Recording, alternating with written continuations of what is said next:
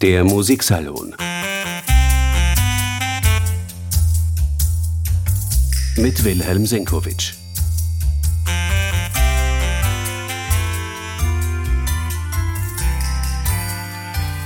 Herzlich willkommen, meine sehr geehrten Damen und Herren. Die Salzburger Festspiele sind in vollem Gang. Am Sonntag, dem 6. August um 11 Uhr ist live in Ö1 eine Übertragung der Mozart-Matinee zu hören. Das sind jene Veranstaltungen, diese Matinee, die einst der legendäre Bernhard Baumgartner gegründet hat und die seither notorisch ausverkauft sind, weil nur Mozart-Musik auf dem Programm steht. Diesmal steht am Pult des Mozarteum-Orchesters der designierte Chefdirigent dieses Ensembles. Roberto González Monjas. Und er hat für sein Mozart-Matineen-Programm keine Symphonie, kein Konzert, auch keine Konzertarien gewählt, sondern ausschließlich geistliche Musik. Das ist ungewöhnlich und führt uns zur Gretchen oder pardon, zur Amadeus-Frage, wie hast du's mit der Religion? Ein Podcast zum Thema Mozart und der liebe Gott.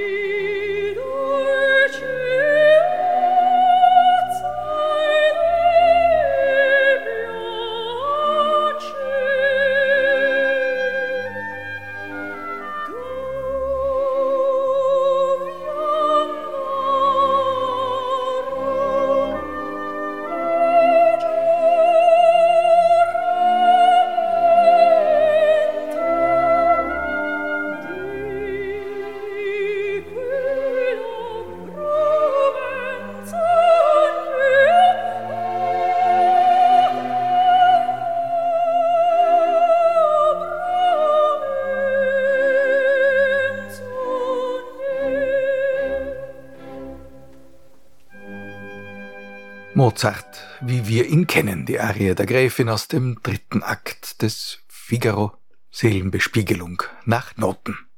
Wolfgang Amadeus Mozart, der Opernmeister schlechthin, der Meister der Symphonie, auch der Kammermusik, der Klavierkonzerte. Er hat aber auch ein reiches Erbe an geistlicher Musik hinterlassen.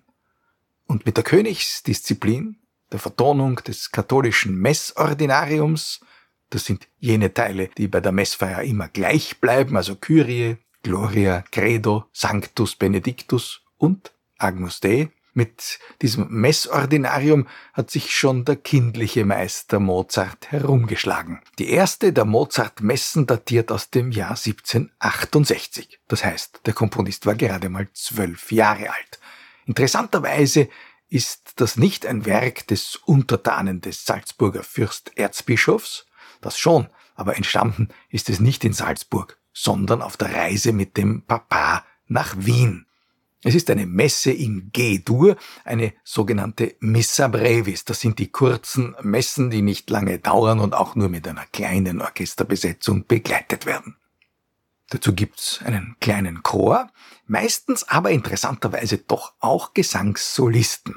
In vielen der späteren Mozart-Messen gibt's dann Soli, vor allem für den Sopran. Und in dieser allerersten seiner Messen, da findet sich mitten im Credo sogar, und das bleibt ein Unikum, eine Bassarie. Gerade dort, wo unser Glaube an den Heiligen Geist beschworen wird.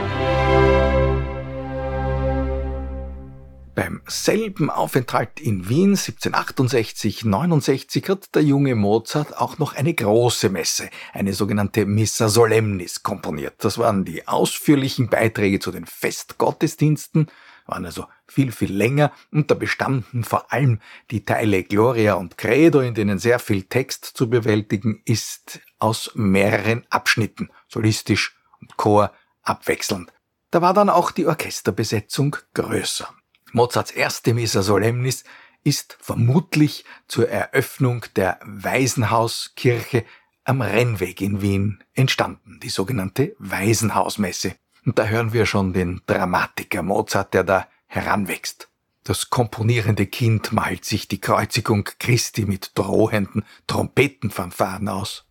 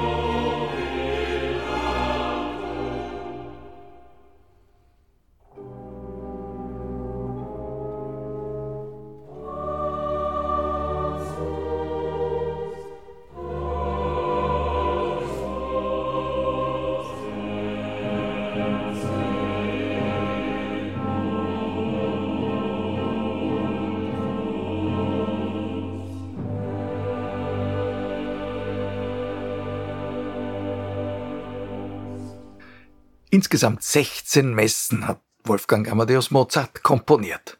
Die meisten davon sind in seinen Salzburger Jahren bis 1779 entstanden.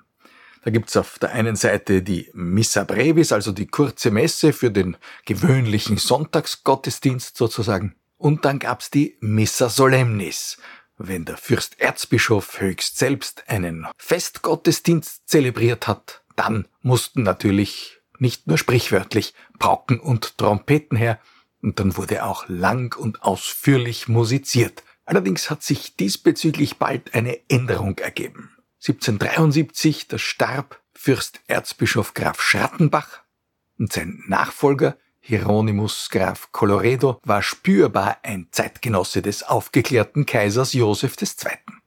Er war jener Fürsterzbischof, der Mozart durch den legendären Fußtritt des Grafen Arco, den Tritt im Arsch, wie Mozart selber das genannt hat, aus den fürsterzbischöflichen Diensten entfernen ließ. Er war aber auch der, der die Gottesdienste modernisiert hat. Jedenfalls ging ihm das alles zu langsam. Er dekretiert, wenn er selbst ein Hochamt zelebriert, dann hat das maximal eine Dreiviertelstunde zu dauern. Also musste auch die Missa Solemnis kürzer werden, so dass Mozart nicht mehr Musik zu liefern hatte als für eine gewöhnliche Missa Brevis. Aber natürlich hat ihn auch durch diese Kürze die Inspiration nicht verlassen. Er hat halt auf kürzestem Raum zusammengedrängt, was er gehaltvoll zu sagen hatte.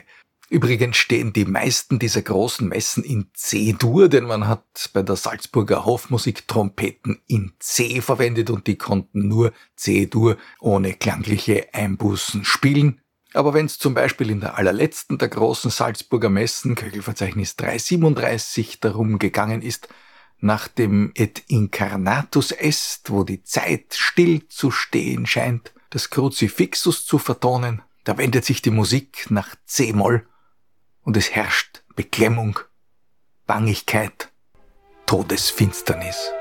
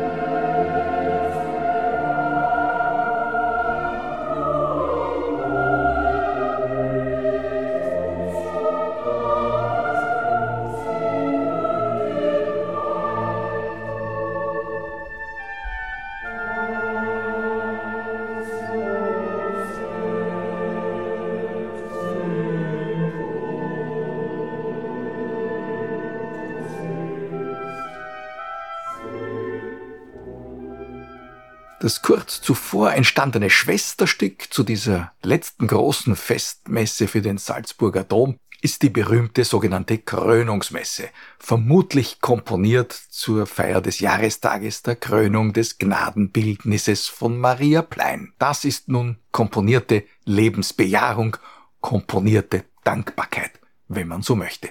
Diese berühmteste Mozartmesse ist mit Sicherheit auch eine der schönsten, die überhaupt je komponiert worden sind. thank you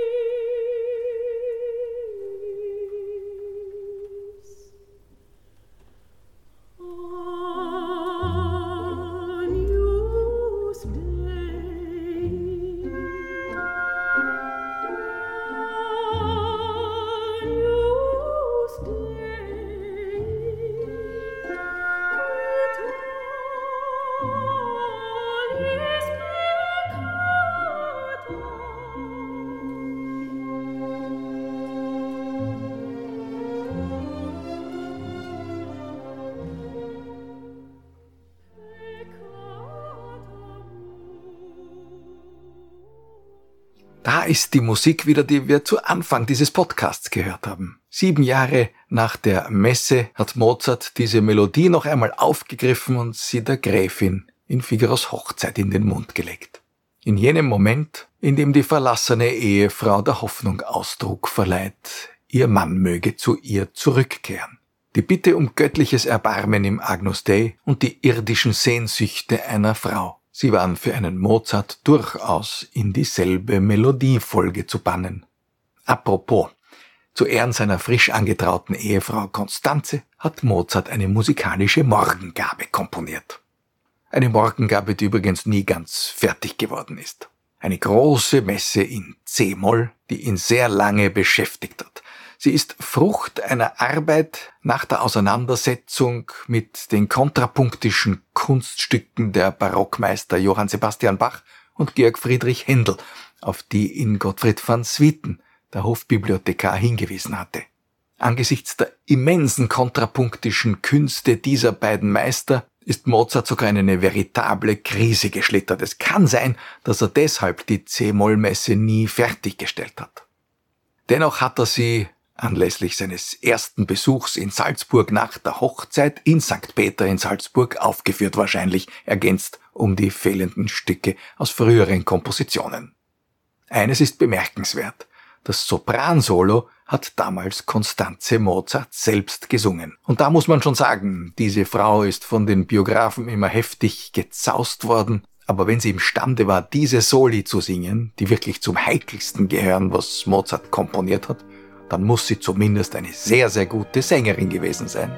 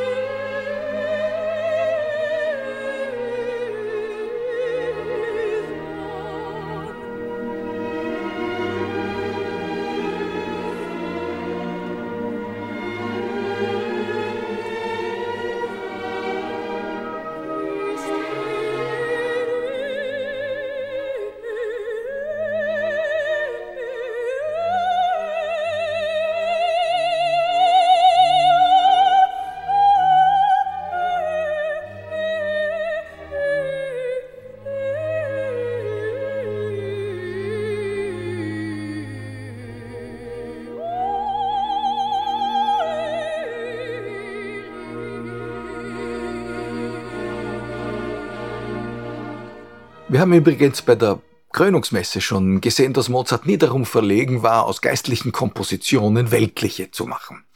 In diesem Fall ist ihm leid gewesen um die Musik der Messe, die halt unvollendet geblieben war, und er hat die vollendeten Teile einfach in ein Oratorium Davide Penitente verwandelt. Und seine nächste große Messe stand dann in D-Moll und sollte eine Totenmesse werden. Wie man weiß, mittlerweile ist dieses Requiem Mozarts eigenes Requiem geworden und auch das nicht vollendet. Die Geschichte ist bekannt. Der Graf Stubach-Walseck war ein Hobbykomponist und hat immer bei berühmteren Meistern Stücke in Auftrag gegeben, die er dann als eigene Werke verkauft hat. So hat er also bei Mozart das Requiem bestellen lassen und auch bezahlt. Das ist der Grund, warum die Witwe Konstanze dann danach getrachtet hat, dass Mozarts Schüler Süßmeier das Fragment vollendet, damit Graf Stubach-Walseck seine gewohnte Fälschungstat vollziehen konnte und das Stück auch voll bezahlt hat. Wir Nachgeborenen hüten die von Mozart vollendeten Teile dieses Requiems natürlich als besonderen Schatz, denn wie in seinen großen Opern hat sich Mozart ja auch hier als Psychologe von Rang erwiesen. Es konnte ja keiner mit seiner Musik uns so trösten wie er, es hat aber auch keiner jemals die Todesangst so dringlich in Klänge gefasst.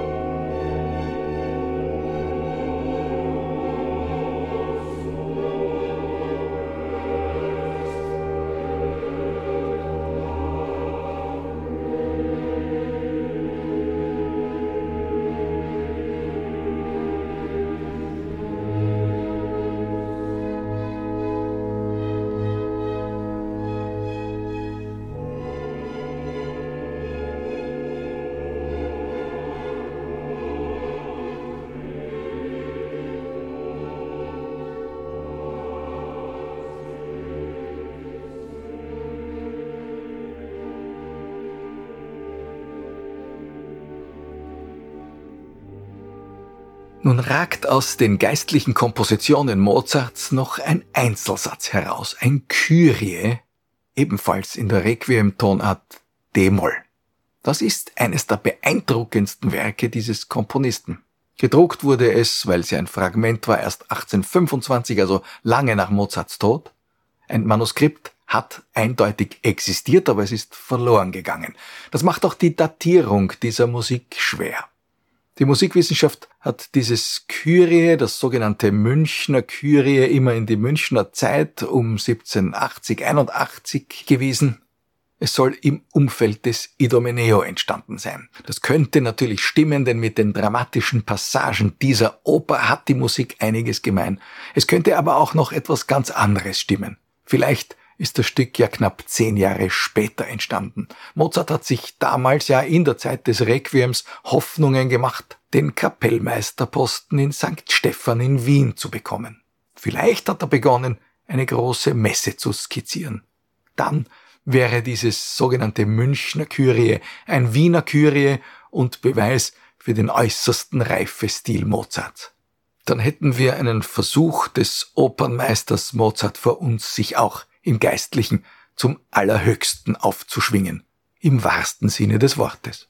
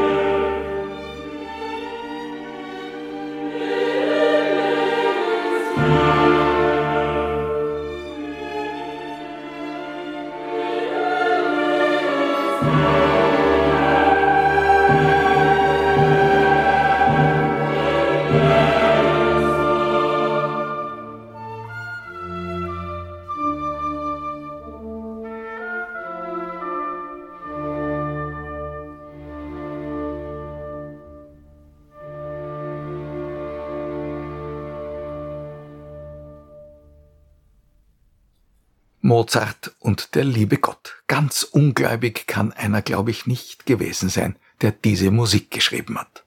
Damit genug für heute, meine Damen und Herren. Danke fürs Zuhören. Bis zum nächsten Mal. Der Musiksalon. Mit Wilhelm Senkowitsch.